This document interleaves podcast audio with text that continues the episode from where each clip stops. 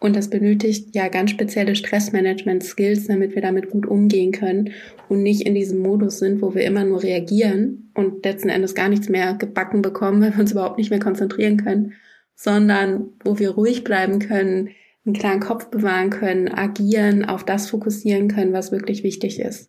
Das sind alles so Skills, ähm, die lohnt es sich zu erlernen ähm, als Teil von gelungenem Stressmanagement. Forever Young, der Gesundheitspodcast vom Lanzerhof. Von und mit Nils Behrens. Wir fühlen uns im Alltag oft gestresst. Wir alle wünschen uns, mit beruflichen und privaten Herausforderungen besser umzugehen. Aber immer wenn es darauf ankommt, macht uns Herzrasen und Hitzewallung einen Strich durch die Rechnung. Wenn unser Stresspensum wächst und nicht mehr abflaut, beeinträchtigt das nicht nur unser Wohlbefinden, sondern erhöht auch das Risiko für zahlreiche körperliche und psychische Erkrankungen. Mein heutiger Gast, Professor Dr. Eva Assemann, erklärt uns heute, wie wir besser mit Stress umgehen können und wieder schneller in die Entspannung kommen können. Eva Assemann ist Professorin für differenzielle und Persönlichkeitspsychologie an der Health and Medical University in Potsdam. Sie forscht zu den Themen der Gesundheitspsychologie und Persönlichkeitsentwicklung und in ihrem neuen Buch Easy Relax stellt sie eine innovative Entspannungsmethode vor. Herzlich willkommen, Professor Dr. Eva Asselmann. Hi, ich freue mich sehr über die Einladung. Ja, liebe Eva, ich freue mich auch sehr auf dieses Gespräch. Ich habe das Gefühl, es ist so aktuell wie nie. Interessanterweise, ich habe es eben gerade dir schon im Vorgespräch gesagt, ich habe den letzten Tag von meinem Urlaub heute hier gerade und ich habe das Gefühl, dass der Stress an diesem letzten Tag des Urlaubs immer so besonders hoch ist, dass man eigentlich das Gefühl hat, dass man den Urlaub noch viel dringender braucht, als man ihn sonst eigentlich brauchen würde. Wobei man einfach sagen muss, dass ein Teil dieses Stresses natürlich auch insofern hausgemacht ist, weil man ihn natürlich sich macht, weil man glaubt, dass nur weil man eine Woche weg ist, irgendwie noch die Welt retten müsste. Womit ich auch zu meiner ersten Frage komme. Erklären Sie doch mal bitte als erstes, was ist eigentlich Stress und was macht es in unserem Körper? Stress ist erstmal eine Antwort unseres Körpers auf erhöhte Anforderungen in der Umwelt, ob jetzt tatsächlich oder gefühlt. Und zwar passiert in unserem Körper Folgendes, wenn wir gestresst sind, beziehungsweise den Eindruck haben, dass wir den Anforderungen im Außen nur noch schwer oder gar nicht mehr gewachsen sind, dann löst das in unserem Körper eine Stressreaktion aus und unser ja, Körper aktiviert quasi all diejenigen Vorgänge und Prozesse, die wir benötigen, um ja maximal Energie zu haben für Angriff oder Flucht. Also der Herzschlag, der beschleunigt sich zum Beispiel, der Blutdruck steigt, die Muskeln sind angespannter. Ähm, all solche Vorgänge, die dazu dienen, dass wir besonders angriffsfähig sind. Nun ist es so, dass unsere heutige Umwelt nicht mehr so ganz mit der Umwelt unserer Vorfahren vergleichbar ist, wo das alles eine ja, hilfreiche Reaktion war. Heutzutage sind viele von uns chronisch gestresst. Ähm, und ja, wenn unser Körper dann die ganze Zeit auf Hochtouren läuft und wir gar keine Freiräume mehr haben, um uns wieder zu entspannen, um den leeren Akku wieder aufzufüllen, dann kann es passieren, dass wir körperlich und auch psychisch irgendwann ausbrennen. Ich finde es ganz interessant, dass du das so ansprichst, ob man das heute noch so braucht, weil ich mache auch häufig immer mal so, das ist ja ein bisschen in der Natur der Sache, dass ich dann an irgendwelche komischen Tests komme, irgendwelche Plattformen oder sonst was, wo dann irgendwelche Befragungen sind oder wenn Vorwege zu irgendwelchen Selbsttests. Und da wird dann auch immer nach meiner Stressbelastung dann auch gefragt. Und ich würde schon sagen, dass meine Stressbelastung grundsätzlich sehr hoch ist. Allerdings nehme ich eigentlich den Stress häufig eher als, ich sage mal, hohe Arbeitsbelastung wahr, aber nicht unbedingt immer nur negativ, weil vieles, was ich tue und äh, womit ich mich beschäftige, auch mir Spaß macht. Also kann es sein, also ist, kann Stress auch positiv wirken? Absolut, da spielen auch immer verschiedene Faktoren rein. Also relevant dafür, ob wir gestresst sind, ist letzten Endes dieser subjektive Eindruck. Und der entsteht ja einmal aus den objektiven Anforderungen, ähm, also wie viele Aufgaben muss ich im Alltag bewältigen, aber auch aus der Bewertung, aus der subjektiven Wahrnehmung. Ähm, nehme ich das wahr als schöne Herausforderung, dass ich jetzt ganz spontan einen Vortrag halten muss? Oder denke ich, oh Gott, ich bin ihm überhaupt nicht gewachsen, totale Katastrophe.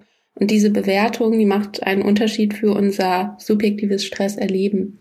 Das wieder, also dieses subjektive Stresserleben, das setzt sich halt zusammen aus den objektiven Anforderungen in der Umwelt und unserer Bewertung dieser Anforderungen. Wenn du jetzt gerade kurz vor dem Urlaub bist, dann ist es wahrscheinlich schon so, dass du objektiv noch mehr Dinge irgendwie regeln musst, damit du entspannt dann alles liegen lassen kannst.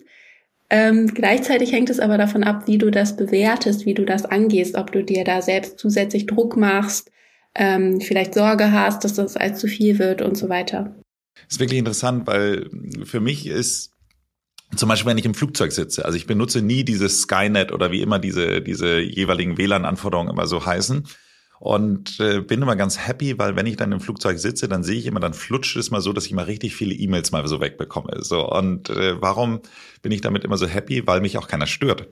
das heißt also, das ist dann so was, wo ich einfach immer total ein, ein, ein glückliches Gefühl von Arbeiten habe, weil ich einfach sehe, dass ich mal so richtig was abarbeiten kann. So während wenn ich jetzt im Büro sitze, kommt jemand rein, ruft jemand an, äh, kommen wieder neue E-Mails rein, kommen dann teilweise Sachen, die ich gerade beantwortet habe, dann schon wieder die nächste Antwort zurück und alles, was da so zugehört. So und da merke ich dann immer so, wie ich äh, bei dem einen Thema sozusagen freue ich mich eben halt über darüber, dass es so flutscht, während bei dem anderen Thema ich eigentlich so das Gefühl habe, dass es wie so eine wie so eine Ballwurfmaschine ist oder äh, weißt du so beim Tennisspielen, wenn mhm. wenn wenn man mal so die Bälle return muss, ja. dass ich das Gefühl habe, manchmal so manch ich glaube, dass umso mehr Bälle ich zurückschlage, umso schneller schießt die Maschine zurück. So, das ist so ein bisschen das, wo ich dann auch merke, so manchmal, ach, ey, kann ich mich irgendwo bei diesem Thema E-Mail abmelden, weil das ist irgendwie eine, ein Gewinn, äh, also das ist so ein Kampf, wo ich das Gefühl habe, den kann man gar nicht gewinnen. Komme ich also zu meiner Frage, mhm. ähm, verstehst du so ein bisschen meinen Punkt? Also kann es, äh, liegt Stress auch ein bisschen am Multitasking? Ja, total. Und das ist auch wieder ein schönes Beispiel dafür, wie sich unsere heutige Umwelt unterscheidet von dem, worauf unser Körper eigentlich evolutionär bedingt ausgerichtet ist. Wir brauchen heute vielmehr diese Fähigkeit, ähm, äh, Prioritäten zu setzen, zu selektieren, ähm, auch selbst zu sagen, jetzt gerade wird es mir zu viel, ich muss jetzt eine Pause einlegen, ich muss mich abschirmen, ich muss mich auf die und die Sache konzentrieren. Ähm, all das sind so Tasks oder Herausforderungen, die total typisch sind für unseren heutigen modernen Alltag. Und das benötigt ja ganz spezielle Stressmanagement-Skills, damit wir damit gut umgehen können und nicht in diesem Modus sind, wo wir immer nur reagieren und letzten Endes gar nichts mehr gebacken bekommen, weil wir uns überhaupt nicht mehr konzentrieren können, sondern wo wir ruhig bleiben können, einen klaren Kopf bewahren können, agieren, auf das fokussieren können, was wirklich wichtig ist. Das sind alles so Skills, ähm, die lohnt es sich zu erlernen ähm, als Teil von gelungenem Stressmanagement. Du sprichst auch immer so ein bisschen davon, wie objektiv das dein ganze Thema ist, weil ich habe irgendwo das Gefühl, wenn du heutzutage einen, einen Studierenden, muss man ja sagen, eine, du bist ja nur Professorin, aber wenn mhm. du jetzt mit den Studenten, der mit den Studierenden redest, und die fragst, dann wirst du sagen, die haben wahrscheinlich Stress. Wenn du eine Hausfrau fragst, dann sagst sie, die hat Stress. Wenn du, wenn ich irgendjemand bei mir im Team frage, werden die wahrscheinlich auch alle sagen, sie haben irgendwie Stress. So, also ich habe das Gefühl, Stress hat irgendwie tatsächlich jeder. Jetzt ist aber trotzdem die Frage, ab wann wird es ungesund und wie kann ich das objektivieren? Also gibt es eine Möglichkeit, das herauszufinden, wie gestresst ich wirklich bin? Ja, definitiv. Es gibt zum Beispiel psychologische Fragebögen, die sind erprobt, die kann man machen, um zu gucken, wie stark denn die eigenen Stresssymptome schon ausgeprägt sind. Das ist so ein erster Indikator, findet sich auch in meinem Buch so ein Fragebogen. Ähm, und problematisch wird es immer dann, wenn wir keine Pausen mehr haben, wo wir den Akku wieder aufladen können. Wenn wir also in einen Zustand kommen, wo wir dauerhaft gestresst sind und das Ganze im Worst Case über die Zeit auch noch weiter zunimmt. Ähm, und wirklich alarmierend ist es dann, wenn wir irgendwann den Eindruck haben, dass wir im Alltag dauerhaft belastet sind, eingeschränkt und ja, unseren Alltagsanforderungen nicht mehr gerecht werden können, aber auch unsere Lebensqualität wirklich massiv sinkt über einen längeren Zeitraum. Das ist wirklich ein ganz großes Alarmsignal, wo ich dann auch empfehlen würde, sich professionelle Hilfe zu holen. Es geht ja in deinem Buch auch unter anderem um ein Stressmanagement. Das heißt also, äh, gibt es da verschiedene Strategien des Stressmanagements oder gibt es das eine Stressmanagement? Ideal ist es, wenn man verschiedene Strategien kombiniert. Ähm, das ist einmal das körperliche Stressmanagement. Da geht es auch hauptsächlich in meinem Buch drum. Also, dass wir lernen, Pausen zu machen, dass wir ähm, ja dafür sorgen, dass wir ausreichend schlafen, abends am Feierabend abschalten können, dass wir auch größere Pausen einlegen, wo wir beispielsweise in den Urlaub fahren und dann äh, zwei, drei Wochen gar nicht erreichbar sind. Ähm, da geht es vor allem um diese körperliche Entspannung beziehungsweise ganzheitliche Regeneration. Dann ähm, ist es wichtig, wie wir Stresssituationen bewerten. Da hatten wir eben drüber gesprochen. Also spielt nicht alleine eine Rolle, ob ich jetzt objektiv viel zu tun habe in meinem Alltag, sondern auch, wie ich damit umgehe, wie ich das Ganze ähm, wahrnehme. Und dafür relevant sind vor allen Dingen auch so typische Denkmuster und Einstellungen beziehungsweise Überzeugungen, die wir haben. Bin ich zum Beispiel jemand, der sehr, sehr perfektionistisch ist, der meint, über alles Kontrolle haben zu müssen. Ähm, das wären so Einstellungen, die das Stresserleben sehr schnell verschärfen können. Wenn ich zum Beispiel eine geringe Fehlertoleranz habe und ähm, ja, dann gar nicht mehr weiß, wo mir der Kopf steht. Und letzten Endes ist es natürlich schon auch relevant, wie hoch meine Anforderungen im Alltag sind. Auch die kann ich bis zu einem gewissen Grad managen, indem ich lerne, meinen Alltag sinnvoll zu organisieren, zu strukturieren. Ähm, dazu gehören so Dinge wie Prioritäten setzen, lernen, Nein zu sagen, ähm, Aufgaben auch mal zu delegieren, äh, die Zeit sinnvoll zu managen, dass ich also zum Beispiel nicht anfange, mich einen Tag vor der Klausur darauf vorzubereiten, sondern schon bei Zeiten ähm, zwei, drei Monate vorher, so kann man Stress ja dann abfangen, dass wir gar nicht erst so in so Situationen kommen, die uns letzten Endes massiv überfordern. Und diese drei Säulen des Stressmanagements, die lassen sich hervorragend kombinieren. Also der Körper, dann unsere Gedanken, Überzeugungen, Einstellungen und die Art und Weise, wie wir unseren Alltag strukturieren und organisieren. Dein Buch heißt ja Easy Relax und äh, da sprichst du ja von der Easy Relax Technik, die du entwickelt hast. Kannst du uns so ein kleines bisschen, also unseren HörerInnen vor allem, äh, erklären, wie das Ganze funktioniert und wie sie es lernen können? Also mhm, natürlich das gerne. Buch kaufen, klar, mhm. aber, aber trotz allem, du musst ja so ein bisschen teasern mal so, worum es geht. Ja, ich habe die Technik tatsächlich gar nicht selber entwickelt, sondern die existiert schon seit den 80er Jahren und wurde ursprünglich entwickelt in der Psychotherapie zur Behandlung der generalisierten Angststörung. Das ist eine Angststörung, wo sich Personen im Alltag ähm, sehr häufig Sorgen machen, ähm, sehr viel grübeln und dementsprechend dauerhaft auch angespannt sind, weil sie sehr, sehr stressbelastet sind über längere Zeiträume. Und die Technik wurde entwickelt, damit Personen, die unter dieser Angststörung leiden, äh, es im Alltag schaffen, diese dauerhafte körperliche Anspannung äh, mit diesen exzessiven Sorgen zu reduzieren und dann den Alltag besser zu bewältigen. Man hatte auch zeigen können, dass die Technik total ähm, wirksam ist, nicht nur bei der Störung, sondern auch bei vielen anderen psychischen und körperlichen Erkrankungen. Das ist also ein sehr, sehr gut etabliertes Tool, was man tatsächlich auch einsetzt, das wissenschaftlich auch sehr gut überprüft ist. Wir haben bei uns eine Studie gemacht, wo wir geschaut haben, ob die ähm, Easy Relax Technik auch hilfreich ist bei Menschen, die jetzt nicht an einer manifesten körperlichen oder psychischen Erkrankung leiden, sondern die einfach sehr, sehr stressbelastet im Alltag sind. Und da haben wir uns vor allen Dingen angeschaut, ob die Technik hilft, ähm, zu vermeiden, dass es langfristig zu einer Zunahme an Symptomen kommt, sodass dann möglicherweise eine psychische Störung wirklich einmal ausbricht. Und da konnten wir zeigen, dass Stresssymptome reduziert werden durch die Technik und dass es langfristig auch präventiv äh, wirksam ist zur ja, Vermeidung, dass sich Stresssymptome weiter zuspitzen. Ich finde, es klingt ja perfekt. Mhm. Es klingt ja perfekt. Jetzt müssen wir nur noch so ein kleines bisschen verstehen, wie funktioniert denn das eigentlich? Ist, genau. ja, es geht bei der Easy Relax Technik darum, zu lernen, innerhalb von wenigen Sekunden blitzschnell gezielt und intensiv in der Stresssituation selbst zu entspannen. Also ich bin in der Stresssituation, merke, ah, Jetzt gerade fängt das an, dass ich so in den Stress gerate und dann kann ich die Technik gleich anwenden innerhalb von wenigen Sekunden, um mich runterzubringen und um zu verhindern, dass sich diese Stresssymptome immer weiter zuspitzen. Ähm, also wir gehen davon aus in der Psychologie, dass verschiedene ähm, Ebenen relevant sind für das Stresserleben. Einmal die körperliche Ebene, dann was wir denken in der Situation, wie wir uns fühlen in der Situation und natürlich, wie wir uns verhalten. Und häufig läuft das Ganze so ab. Wir merken dann, wir sind angespannt, unser Herz beginnt zu rasen. Dann denken wir so, Gott, ich bekomme das nicht mehr hin. Ähm, mir wächst hier alles über den Kopf. Dann ähm, verhalten wir uns möglicherweise destruktiv, indem wir auch noch den Partner anraun anraunzen oder ähm, zur Zigarette greifen, zum Junkfood, wie auch immer, und fühlen uns als Resultat dadurch immer schlechter und im Worst Case kommen wir in so einen Teufelskreis hinein. Und die Technik, die setzt an bei dieser körperlichen Ebene, den ich in der Stresssituation und zwar schon ganz am Anfang erlerne oder ähm, es schaffe, meine Symptome zu reduzieren, so das Ganze auch Erleichterung schafft auf den anderen Ebene und ich in der Situation besser dazu in der Lage bin, ähm, die Herausforderung gut zu bewältigen, ähm, die Situation zu durchstehen, ohne dass das Ganze vollkommen eskaliert. Ja, und das Besondere an der Technik ist einmal, dass sie so schnell ist. Es geht also darum, innerhalb von wenigen Sekunden zu entspannen. Und zum anderen, dass man ganz gezielt lernt, ähm, die Entspannung in den Alltag, in die Stresssituation selbst zu transferieren.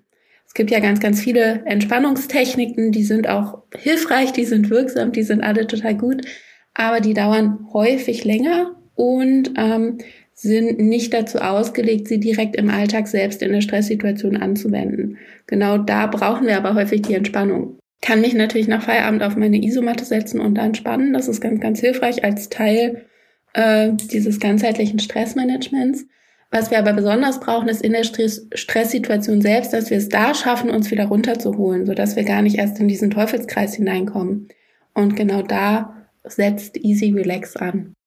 Ich finde es ja so toll, ich meine, du schreibst es ja sogar auf den Cover deines Buches, äh, dass du innerhalb von 20 Sekunden entspannen kannst. Also ich meine, 20 Sekunden, das ist schon echt ein Promise, muss man wirklich sagen.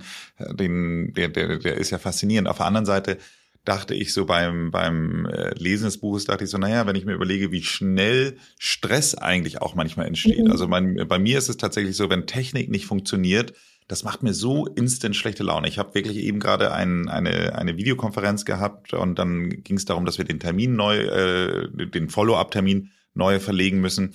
Und dann stelle ich so diese Zoom-Einladung dazu verschicken. Und es ist irgendwie ein Bug da gewesen, dass ich eine Person von denen nicht einladen konnte. Ich habe den Namen eingegeben, ich klicke ihn an, also wird angezeigt, ich klicke ihn an, zack, er verschwindet. Und das, das, das macht mich innerhalb von Sekunden regt mich das total auf, wenn Technik nicht funktioniert. Das ist das, also es gibt nichts anderes, was mir schneller die Laune verderben kann, als wenn Technik nicht funktioniert. Und das sind wir ja genau bei, bei diesen wenigen Sekunden, wo ich sage, warum funktioniert der Scheiß jetzt hier nicht? Äh, Entschuldigung, ich habe das äh, S-Wort natürlich nicht gesagt, aber du weißt genau, was ich meine. Also und das ist das ist das, was äh, wo ich denke, naja gut, wenn ich mich so schnell sage ich mal sowas aufregen kann, dann wird es wahrscheinlich die in die andere Richtung genauso schnell gehen können. Ja, absolut. Und ähm, wenn man sich dann so schnell aufregt, kann es halt sein, dass man da so reinkommt in diesen Teufelskreis. Dann bist du irgendwie angespannt, dann klappt das Ganze erst recht nicht, dann gehst du schlecht gelaunt in die Aufzeichnung ähm, bist dann immer noch abgelenkt, weil du dich aufgeregt hast, äh, kannst dich dann nicht auf das Interview konzentrieren und so weiter und so fort. Je früher man ansetzt, desto leichter ist es, die Stresssymptome zu reduzieren und desto ja positiver kann sich das Ganze langfristig auswirken wie so eine Art Hebelfunktion, dass man also frühzeitig vermeidet, dass sich das Ganze immer weiter zuspitzt über die Zeit. Was würdest du sagen, wie lange muss man dann die Easy Relax Methode äh, trainieren, damit man sie gut in den Alltag integrieren kann? Diese Fähigkeit, sich in wenigen Sekunden zu entspannen, die muss man natürlich erstmal erwerben durch Übung. Das ist ganz klar. Äh, klappt in der Regel relativ gut. Ähm, die Technik ist aufgebaut als ein Acht-Stufen-Programm. Also man fängt erstmal an und erlernt die progressive Muskelentspannung, wo man also nach und nach die einzelnen Muskelpartien durchgeht, die kurz anspannt und dann entspannt, um wirklich diese Differenz zwischen Anspannung und Entspannung besser wahrnehmen zu können. Denn häufig sind wir im Alltag dauerangespannt und wissen gar nicht mehr, wie sich vollkommene Entspannung eigentlich anfühlt. Ähm, dann ausgehend von dieser Technik erlernt man, ähm, sich direkt zu entspannen, ohne vorherige Anspannung. Dann in Anlehnung an den Atem, weil gerade das Ausatmen äh, natürlicherweise mit sehr intensiver Entspannung verbunden ist. Dann wird die Technik immer weiter abgekürzt und schließlich in die Stresssituation selbst, in den Alltag übertragen. Wenn man das tatsächlich konsequent übt, dann schafft man es, die Technik innerhalb von acht Wochen zu erlernen. Realistischerweise würde ich empfehlen, zehn Wochen etwa einzuplanen. Es kann ja immer sein, dass man ein paar Tage mal nicht dazu kam, eine Übung zu machen und dann hat man einfach noch ein bisschen Puffer, aber so nach zehn Wochen sollte die Technik stehen. Da haben wir auch in den Entspannungskursen recht gute Erfahrungen mitgemacht. Und das Gute daran ist, ähm, ich vergleiche das immer ganz gerne mit Fahrradfahren oder Autofahren. Wenn man das Ganze erstmal erlernt hat, dann ist keine weitere Übung mehr erforderlich. Ähm, wie beim Autofahren, da geht man erst zur Fahrschule. Äh, am Anfang ist das alles noch sehr ähm, herausfordernd, komplex mit den vielen Dingen, die man da gleichzeitig managen muss im Auto. Wenn man aber erstmal ein bisschen Routine hat beim Autofahren, dann setzt man sich hin, fährt einfach drauf los, auch wenn man vielleicht zwei, drei Monate nicht am Steuer saß, ohne dass man da weiter das Autofahren üben müsste. Genauso ist es hier bei dieser Fähigkeit, sich blitzschnell, gezielt und intensiv in Stresssituationen zu entspannen. Okay, also nur damit unsere HörerInnen jetzt hier vielleicht noch mal ein kleines bisschen besser abgeholt werden. Das heißt also, man, man hat äh, ein Programm, was man dann angeleitet durch dein Buch macht, idealerweise dann eben halt äh, für über acht bis zehn Wochen. Wenn man dann quasi am Ende dann, äh, wie du hattest das Beispiel mit der Führerscheinprüfung, am Ende hat man dann seine Führerscheinprüfung in Anführungsstrichen. Das heißt also, dann sollte man dann dieses Programm durchlaufen haben und dann hat man die Fähigkeit, in dem einen Fall zum Autofahren und die andere Fall zum Easy Relax innerhalb von 20 Sekunden. Genau. Okay. Und wie viel Zeitaufwand würdest du sagen, braucht man so ungefähr fürs Üben? Also die anfänglichen Übungen, die dauern noch ein bisschen länger. Ähm, zum Beispiel die progressive Muskelentspannung dauert etwa 15 Minuten. Ähm, da wäre meine Empfehlung, das in der ersten Woche zweimal am Tag zu machen, vielleicht in der Mittagspause, dann nochmal abends nach Feierabend, ähm, sich 15 Minuten Zeit zu nehmen für diese Übung, sodass das dann ein durchschnittlicher Aufwand von einer halben Stunde am Tag wäre. Ähm, die darauffolgenden Übungen, die werden ja abgekürzt, dauern dann also kürzer. Da empfehle ich aber, die ein bisschen häufiger zu machen. Dann zum Beispiel später, wenn es darum geht, blitzschnell im Alltag zu entspannen, das wirklich ja relativ häufig, vielleicht so 15, 20 Mal am Tag auch zu machen. Also immer kurz innezuhalten und dann versuchen, sich in 20 Sekunden runterzubringen. Dann ganz am Ende das eben anzuwenden in der Stresssituation. Also die anfänglichen Übungen, die sind so ein bisschen umfangreicher ähm, für EntspannungsnovizInnen, wenn man so will. Die dauern dementsprechend auch etwas länger. Wenn man da in Ruhe die einzelnen Körperpartien durchgeht, ähm, dann wird das Ganze aber immer weiter abgekürzt. Je kürzer die Technik dann wird, desto hilfreicher ist es, das noch häufiger im Tag zu machen. Ja, im Schnitt, äh, denke ich, kommt man mit einer halben Stunde am Tag Entspannungsaufwand in Anführungszeichen zurecht Wobei auch das ja keine verlorene Zeit ist, sondern ja da bereits das Wohlbefinden gestärkt wird, wenn ich mir zum Beispiel zweimal am Tag bewusst Zeit nehme, um die progressive Muskelentspannung zu machen. Ich hatte ja gerade gesagt, dass ich jetzt morgen in den Urlaub fahre. Würdest du jetzt mir raten, quasi das Anfangstraining, was du gerade beschrieben hast, was ja eine halbe Stunde hat, also die am längsten ist die erste Woche, das in den Urlaub zu legen oder findest du, dass das lieber etwas ist, was man mit dem Alltag kombiniert haben sollte? Weil im Urlaub bin ich im Zweifelsfall mhm. übel entspannt. Nee, tatsächlich denke ich, dass diese entspannte Situation gerade am Anfang ähm, total hilfreich ist, wenn man startet. Weil wenn wir total dauergestresst sind, dann finden wir häufig nicht die Zeit mit den 30 Minuten im Alltag, dann wird das Ganze wieder aufgestoben, dann ist das so ein zusätzlicher Stress und eine zusätzliche Verpflichtung, die uns dann vielleicht noch mehr Stress und Druck macht. Und wenn man da anfängt, gerade mit den ersten Schritten, ähm, wo man ja noch nicht diese Routine hat, ähm, das zu machen im Urlaub oder generell in einer Phase, wo jetzt die Stressbelastung nicht ganz so hoch ist, ist das eigentlich eine ideale Voraussetzung. Du hast so einen schönen Spruch zitiert in deinem Buch, nichts bringt uns auf unseren Weg besser voran als eine Pause. Das äh, erinnert mich so ein bisschen an Stephen Corvey, aber äh, erzähl doch mal, was hast du damit gemeint? Es gibt in der Psychologie immer mehr Forschung zu sogenannten Micro-Breaks. Das sind so ähm, informelle Kurzpausen, die wir einlegen bei der Arbeit oder auch ja nach Feierabend, ähm, und wir wissen mittlerweile, dass solche Kurzpausen, also diese Micro-Breaks, dass die unheimlich wichtig sind, um über den Tag hinweg fit und leistungsfähig zu bleiben. Also, dass ich immer dann, wenn ich merke, ich kann nicht mehr, äh, ich brauche eine kurze Pause, dass ich dann ganz bewusst innehalte. Da kann man zum Beispiel diese Easy Relax Technik machen, passt total gut zu diesem Forschungsstrang. Äh, man kann aber auch kurz auf den Balkon treten, ein paar Mal durchatmen, dass man sich einfach wieder runterholt und danach wieder einsteigt in die Arbeit. Und ähm, wir wissen aber auch aus der Forschung, dass Menschen das umso schwerer fällt, mit diesen Micro-Breaks die zu machen, je gestresster sie sind. Und da sind wir dann wieder ganz schnell in diesem Teufelskreis. Gerade wenn wir denken, oh Gott, das ist alles total viel, ähm, dann meinen wir häufig, wir müssten durchpowern, wir dürfen uns keine Pausen mehr ähm, gönnen. Und dann passiert es ganz schnell, dass wir immer weniger leistungsfähig werden, dass wir immer mehr Fehler machen, dass wir übermüdet sind, dass wir noch länger brauchen. Ähm, und dieses sich die Pause verkneifen ist letzten Endes dann kontraproduktiv, dass wir eigentlich gar nicht zu dem Ziel kommen. Deswegen bewusst Pausen zu machen, gerade dann, wenn es stressig ist, ist in der Regel sehr, sehr zielführend, denn es hilft uns, motiviert und leistungsfähig den Anforderungen dann auch gerecht zu werden. Ich habe hier so ein Putting Green zum Beispiel bei mir im Büro liegen. Das habe ich mir irgendwann mal vorgenommen, dass ich jeden Tag mal drei bis fünf Bälle dann irgendwie hier einloche. Und ähm, wir haben jetzt äh, 13.35 Uhr. Ich habe bisher Zero äh, davon gemacht. Also ich habe auch genau genommen eigentlich bis, bis äh, ich bin seit 8 Uhr hier und habe auch noch keine Minute außer technische Pausen auf der Toilette bisher gemacht. Also da bin, bin ich eigentlich der Prototyp dessen, wie man es nicht machen sollte, oder? Ich hoffe, dass du dich äh, trotzdem noch gut fühlst. Ja, aber so wie dir geht das relativ vielen Menschen. Ähm, da kann es auch helfen, dass man so ein bisschen die Achtsamkeit trainiert, also im Alltag häufig mal, häufiger mal darauf zu achten, wie geht's uns eigentlich, weil das rückt ja häufig so in den Hintergrund, ähm, dass wir sehr im Außen sind, in den To-Dos, in den Anforderungen, die an uns gestellt werden und dann immer weniger das Augenmerk legen auf den eigenen Körper, wie geht's uns eigentlich gerade, was brauche ich gerade, ähm, ist eine Pause jetzt gerade hilfreich?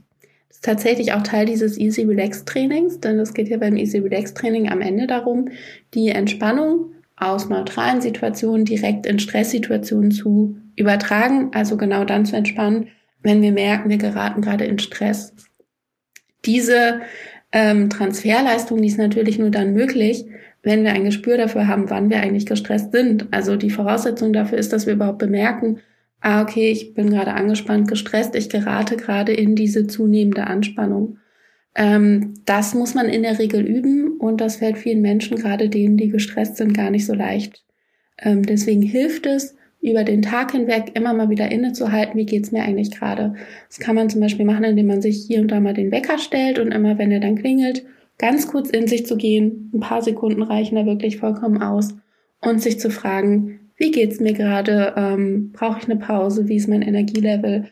Ähm, gibt es sonst irgendwas, was ich für mich tun könnte? Oder wie ist mein aktuelles Befinden? Also du würdest sagen, äh, gewisse Routinen einfach einzuführen, so dass man das eben halt verhindern kann. Finde ich sehr gut.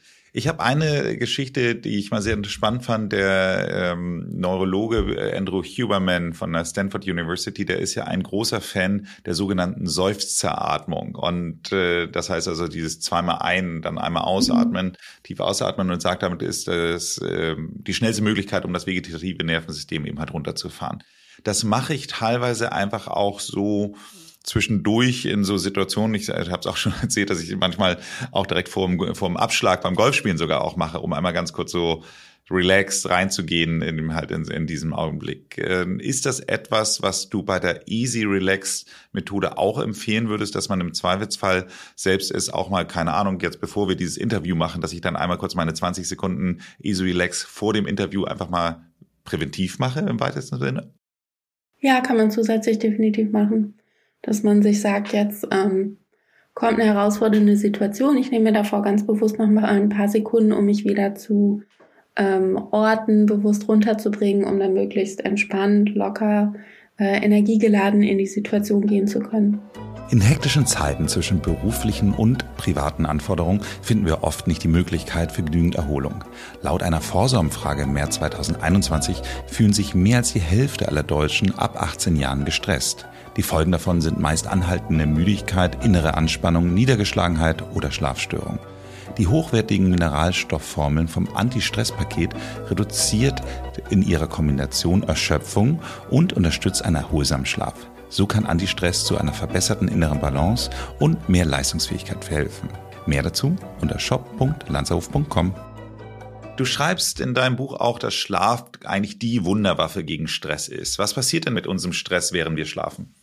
Ähm, Schlaf dient ja dazu, dass sich unser Körper und natürlich auch unser Geist regenerieren kann und wir brauchen Schlaf, um fit und leistungsfähig zu sein. Im Schlaf füllt unser Körper den Akku wieder auf und verarbeitet die Stresssituationen, die davor so passiert sind. Und wenn wir unausgeschlafen geschlafen sind, dann sind wir viel weniger belastbar, viel stressanfälliger. Und da kann es ganz, ganz schnell passieren, dass der Stress immer weiter zunimmt. Ich muss sagen, ich schlafe glücklicherweise toi toi toi. Ich möchte jetzt nicht auf Holz klopfen, damit die HörerInnen jetzt nicht davon noch, auch noch genervt sind. Aber grundsätzlich kann ich einfach nur sagen, dass wenn ich mal wirklich so Phasen habe, die mich negativ stressmäßig belasten, das heißt also, wenn mich auch Dinge dann einfach sehr stark beschäftigen, dass ich das schon auch auf meinen Schlaf auswirken kann. Würdest du sagen, dass ich mit der Hilfe der Easy Relax Methode auch quasi meinen Schlaf in stressigen Situationen verbessern kann? Durchaus auch. Die Technik ist eigentlich dazu konzipiert, dass wir im Alltag wieder durchstarten können. Man kann ihn natürlich auch verwenden, um sich abends runterzubringen. Da würde ich zusätzlich auch ein zu Bett gehe Ritual empfehlen. Ähm, dass man sich also abends Routinen schafft, in denen man entschleunigt und runterkommt. Also nicht nach der Arbeit zack ins Bett und jetzt wird geschlafen, wenn wir eigentlich noch in diesem Performer-Modus sind, sondern ganz bewusst ähm, zwei, drei Stunden einzuplanen, wo man peu à peu runterschaltet. Das dürfen auch so Rituale sein, die dann jeden Tag ähnlich sind, sodass wir lernen, ah ja, jetzt ist es gleich Zeit, schlafen zu gehen. Ich habe mein Ritual ist, ich mache mir immer ein Hörbuch an und äh, dann kann man bei, bei der App auch immer angeben, wie lange man das Buch haben möchte, also bis wo es mhm. automatisch ausgeht, so ein, so ein Sleep Timer. Und das ist bei mir fünf Minuten und meistens höre ich nicht das Ende. Das heißt also, ich schlafe, wenn ich ins Bett gehe, dann auch innerhalb dieser fünf Minuten ein, wo mich dann immer äh, andere, wenn ich das erzähle, fragen, warum ich es denn überhaupt mache.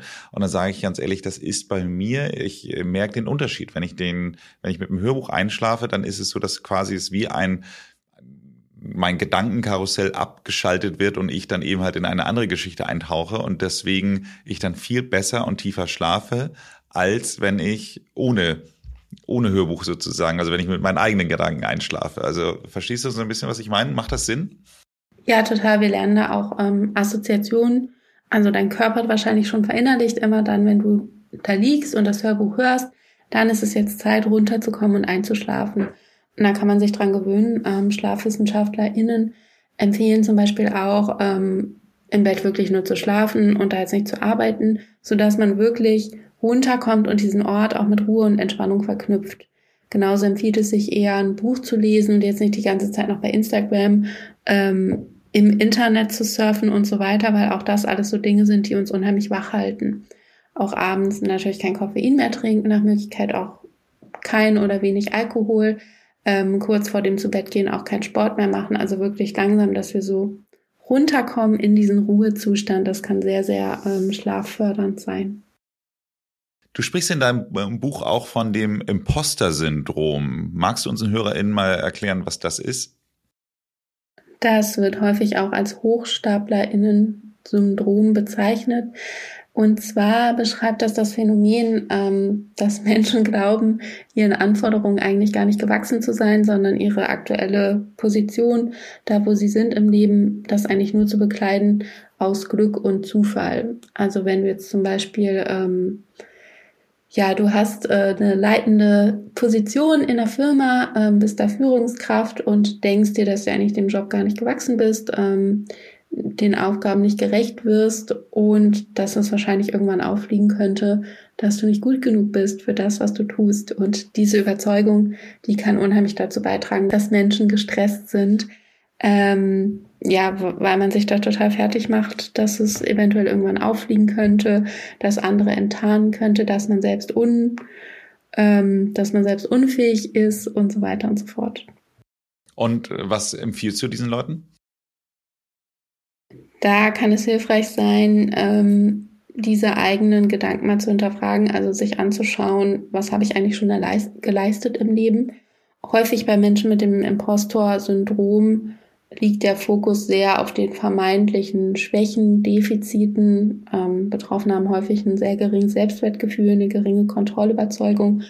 Und man kann da ressourcenorientiert drangehen, indem man sich wirklich mal überlegt, was habe ich in meinem Leben eigentlich schon erreicht, geschafft? Welche Stärken und Kompetenzen habe ich da auch bewiesen? Welche Stärken und Kompetenzen habe ich insgesamt? Da kann man auch seine Mitmenschen befragen, etwa Freundinnen, den Partner, die Partnerin, Familie und so weiter, aber die von außen natürlich einen anderen Blickwinkel haben. Ja, und dann kann man sich auch die Frage stellen, ähm, ist das denn wirklich so plausibel, dass all das, was ich geschafft habe in meinem Leben, nur auf Zufall und Glück beruht? Wahrscheinlich nicht. Ich finde es ganz interessant. Ich erwische mich manchmal auch dabei, dass ich denke, dass ich ein Imposter-Syndrom habe. Es liegt bei mir jetzt weniger daran, dass ich denke, dass es so ein mangelndes Selbstwertgefühl ist, sondern dass die meisten Dinge, die ich tue, mir einfach sehr leicht fallen. Und dann denke ich immer so, dann, also dann sage ich immer so, naja, eigentlich kann ich ja nichts, weil alles, was ich mache, das müsste ja theoretisch jeder können, weil es mir so leicht fällt. So, aber das ist äh, mein persönliches Thema dazu. Du hast aber einen ganz wichtigen Punkt eben gerade angesprochen, den ich mal direkt als Vorlage nehme dass man mal seine Freunde, Familie etc. pp. dazu fragt. Was würdest du uns sagen, wie wichtig ist denn die Beziehung zu Menschen für uns grundsätzlich hat Tour? Also und ja, also neben jetzt der Tatsache, dass ich auch Leute fragen kann, ob ich tatsächlich ein Hochstapler bin. Hm. extrem wichtig. Wir Menschen sind ja Hordentiere, wir sind soziale Wesen und der Drehung- und Angelpunkt unseres Lebens sind quasi die sozialen Beziehungen, über die, äh, ohne die wir ja gar nicht überlebensfähig wären. Ähm, das fängt an als Säugling, dass wir da angewiesen sind auf die Fürsorge unserer Eltern, ähm, setzt sich aber sofort im Leben. Also ohne Mitmenschen könnten wir gar nicht existieren. Dementsprechend legen wir natürlich in der Regel auch viel Wert darauf, wie wir bei anderen ankommen, ähm, was die von uns halten, ob wir uns blamieren könnten und so weiter. Weil dieser soziale Ausschluss, ähm, ja, ist ganz abstrakt gedacht eine Überlebensbedrohung, denn wir sind nur mit anderen Menschen überlebensfähig. Und sozialer Ausschluss ähm, erzeugt in unserem Gehirn auch Stress und Schmerz. Da gibt es ganz schöne Studien auch zu, die zeigen können, dass soziale Ausgrenzung oder Abwertung auch die Schmerzzentren im Körper tatsächlich aktiviert. Und umgekehrt wissen wir, dass soziale Unterstützung sehr wichtig ist für unser Wohlbefinden allgemein, aber auch ähm, im Umgang mit Stress. Also es hat eine ganz wichtige Pufferfunktion. Wenn ich zum Beispiel sehr belastet bin, wegen eines Problems, welcher Art auch immer, kann es sehr, sehr hilfreich sein, darüber zu sprechen mit dem Partner, der Partnerin, Freunden, Familie und sich einfach mitzuteilen, auszutauschen, selbst wenn daraus vielleicht nicht gleich eine Lösung resultiert, aber einfach dieser ähm, Social Support, den wir uns da holen können, schon der hilft uns enorm. Ich komme mal zum Thema Belastung. Ich glaube, eine der Zielgruppe, die du in deinem Buch beschreibst, äh, die wahrscheinlich am meisten belastet sind, waren die KZ-Überlebenden. Und die, da hat man gesehen, dass die hinterher in zumindest besserer körperlicher und psychischer Gesundheit äh, zurückgefunden haben, wenn sie über eine entscheidende Ressource verfügt haben, nämlich sie sahen in ihrem Dasein einen Sinn. Kannst du uns erklären, warum die Sinnhaftigkeit im Leben so wichtig ist? Ich meine, das ist ja wirklich, äh, man hat ja das Gefühl, man kommt heute gar nicht mehr durchs Leben, wenn man nicht irgendwie einen Purpose äh, mhm. verfolgt oder oder zumindest definiert hat. Also warum ist das so wichtig? Hm, wenn wir einen Sinn sehen, dann schaffen wir es auch durch Krisen leichter durchzugehen, äh, weil wir dann Orientierung und Halt haben. Also häufig hasten wir so im Alltag umher, wir haben ganz, ganz viele Anforderungen und wenn wir dann gar nicht wissen, wo wir eigentlich hinwollen, was der Sinn oder das größere Ziel hinter allem ist, unsere Werte, für die wir uns einsetzen wollen, dann kann es sein, dass uns das sehr, sehr schnell zermürbt. Und wenn wir aber Klarheit darüber haben, was wir eigentlich wollen, was der Sinn unseres Lebens ist, auf, auch auf einer abstrakteren Ebene, dann gibt uns das sehr viel Energie, gerade mit ähm, ja, Schicksalsschlägen, mit schweren Krisen auch umzugehen. Ähm, selbst wenn wir gerade im Alltag nicht so viel ähm, ja, Freude und schöne Dinge erfahren. Gerade für solche Zeiten ist das enorm wichtig. Und es ist natürlich auch die Grundlage dafür, dass ich im Alltag tatsächlich Prioritäten setzen kann. Das hatte ich ja eben gesagt, dass das ein so ein Tool ist zum Stressmanagement, dass ich auch wirklich entscheide, was ist jetzt eigentlich wichtig, was ist unwichtig, so dass ich nicht mehr nur blind reagiere und total überfordert bin, sondern selbst steuern kann, was möchte ich jetzt eigentlich aktiv tun und mich auch rausnehmen kann aus diesen ewigen Anforderungen und da wirklich ganz klar Prioritäten setzen, selektieren kann. Das gelingt mir natürlich nur, wenn ich weiß, wo ich eigentlich hin will was mein ähm, ja, mittelfristiges Ziel ist, aber auch was ich langfristig in meinem Leben eigentlich anstrebe. Und das wiederum hängt ganz fundamental davon ab, wo ich eigentlich den Sinn meines Lebens sehe, was ich für wertvoll und erstrebenswert erachte, ganz insgesamt. Wenn man über solche Dinge nachdenkt, dann gibt es einmal Klarheit und Orientierung. Ich kann dann auch leichter kleinere Ziele setzen und Prioritäten stecken. Ähm, es gelingt mir aber häufig auch, mich mal rauszuziehen aus diesen kleinen Hassels im Alltag, dass ich mehr den Fokus auf das große Ganze habe und mich nicht mehr über so Kleinigkeiten im Alltag aufrege. Weil das passiert ja auch ganz häufig, dass wir uns eigentlich immer nur über Kleinigkeiten aufregen im Alltag und dann von einem Ärgernis zum nächsten stolpern. Und wenn wir aber mehr so das Große und Ganze dahinter im Blick haben, dann ist es viel leichter, sich loszulösen von diesen kleinen Alltagsärgernissen. Ich sag mal so, das Schlimmste, was dann passieren kann, wenn man zu viel Stress hat, ist ja der Burnout. Äh, was würdest du sagen, welche Symptome treten da auf? Ähm, beim Burnout geraten Menschen in so einen ganz tiefen Erschöpfungszustand, dass sie irgendwann gar nicht mehr hm, leistungsfähig sind, auch gar keine Freude mehr empfinden. Das ist sehr ja vergleichbar mit einer Depression. Das ist auch immer noch ähm, ja so ein äh, Punkt der Wissenschaft? Ist ein Burnout jetzt was substanziell anderes oder ist es einfach nur eine Erschöpfungsdepression?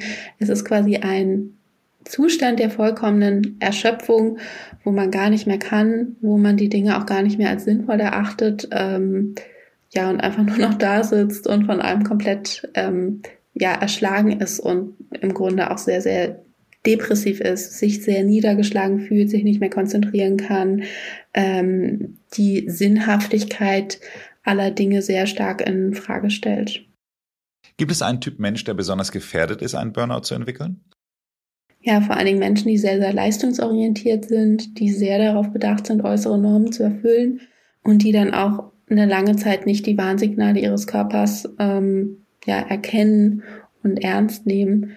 Denn ein Burnout, genauso wie andere psychische Störungen, der entwickelt sich nicht über Nacht, sondern schleichend über längere Zeiträume.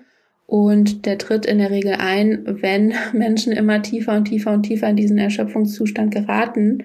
Ähm, und er lässt sich vermeiden, indem man frühzeitig bemerkt, ähm, Mensch, ich bin eigentlich überlastet und ich muss jetzt einen Gang runterschalten. Je, über, je früher einem das gelingt, desto geringer ist letzten Endes das Burnout-Risiko.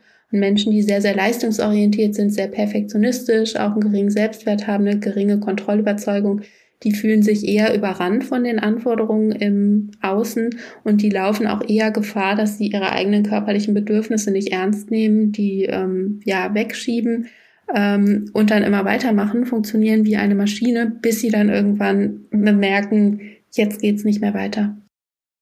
Aber wenn ich dich richtig verstanden habe, dann ist es ja so, dass wenn man ein gut trainierter Leser deines Buches ist, der die Easy Relax Methode anwendet, dass ich damit ja auch ein besseres eine bessere Wahrnehmung für meinen Körper habe und sehe, wann ich gestresst bin. Das heißt also nicht nur, dass ich dann rechtzeitig gegensteuere, sondern dass mir das dann im Zweifelsfall ja auch vorher auffällt. Habe ich das soweit richtig genau. weitergegeben? Genau.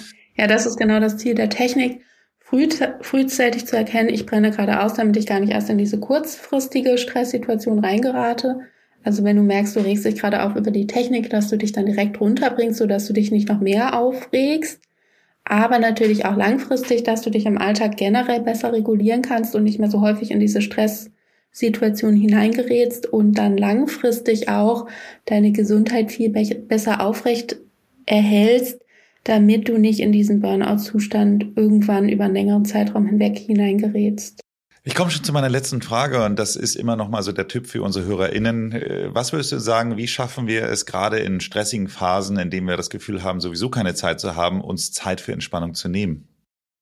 Mm, da, indem wir uns bewusst machen, ähm, wie wichtig es ist, eine kurze Pause einzulegen oder auch eine längere, um da leistungsfähig zu bleiben.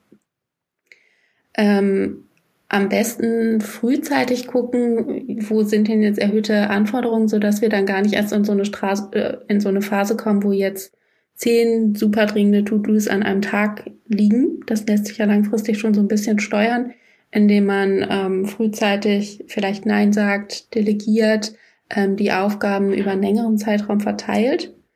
Und dann auch, wenn wir in so einer vermehrt stressigen Phase sind, dass wir uns da überlegen, ja Mensch, ich bin jetzt trotzdem keine Maschine, ich brauche diese Auszeiten. Kurz im Alltag mache ich immer wieder Pausen, aber auch abends versuche ich irgendwie noch was Schönes zu unternehmen oder so eine kurze Entspannungspause noch einzubauen, damit ich diese Stressphase gut ähm, überstehe und da auch leistungsfähig bin. Denn ähm, wenn wir komplett überlastet sind, dann können wir uns in der Regel nicht mehr gut konzentrieren, wir sind nicht mehr fit wir sind dann nicht mehr reaktionsfähig und dann ist die Wahrscheinlichkeit, dass wir jetzt diese stressige Phase gut meistern, die ist eigentlich geringer. Ich sage vielen Dank fürs Gespräch. Für alle, die jetzt Lust bekommen haben, das Buch heißt nochmal Easy Relax. Es ist erschienen im Ariston, Ariston, ja, Ariston Verlag und äh, hat den Subtitel Raus aus der Stressfalle in 20 Sekunden. Also ich finde alleine dieses Versprechen macht doch eigentlich schon Spaß, darüber mehr zu erfahren und diese Methode zu erlernen. Und äh, ja, das ist dein zweites Buch auch genau genommen schon. Ne? Und ich habe gesehen, du hattest äh, schon vorab eins, das heißt, woran wir wachsen. Worum ging es denn da? Ganz genau, woran wir wachsen, da geht es um Persönlichkeitsentwicklung bei einschneidenden Lebensereignissen. Wie verändern wir uns eigentlich, wenn wir ein Kind bekommen, wenn wir ins Berufsleben einsteigen, wenn wir in Rente gehen, wenn schwere Schicksalsschläge passieren? Also während es bei Easy Relax um das Stressmanagement im Kleinen geht, geht es bei Woran wir wachsen um das Stressmanagement im Großen. Ähm, wie prägen uns eigentlich Herausforderungen über längere Zeiträume, über Monate, Jahre hinweg und inwiefern trägt das zu unserer Persönlichkeitsentwicklung über die gesamte Lebensspanne bei. Spannende Themen. Also nochmal herzlichen Dank für dieses tolle Gespräch. Sehr, sehr gerne.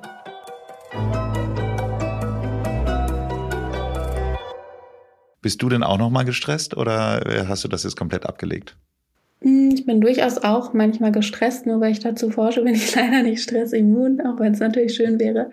Ich versuche aber, ähm, all diese Dinge, über die wir gerade gesprochen haben, auch zu beherzigen im Alltag, insbesondere in sehr stressigen Phasen, ähm, mir zu sagen, gerade jetzt ist es wichtig, ähm, mich auch um mein eigenes Wohlbefinden zu kümmern und nehme das auch ja ernst und versuche da gut für mich zu sorgen und für meine Bedürfnisse einzustehen. Wenn euch diese Folge gefallen hat, dann hört doch auch mal in die Folge Nummer 80 rein. Hier spreche ich mit Leon Winscheid darüber, wie wir uns besser fühlen können. Abonniert diesen Podcast, damit ihr keine Folge verpasst. Ansonsten macht es gut und bleibt jung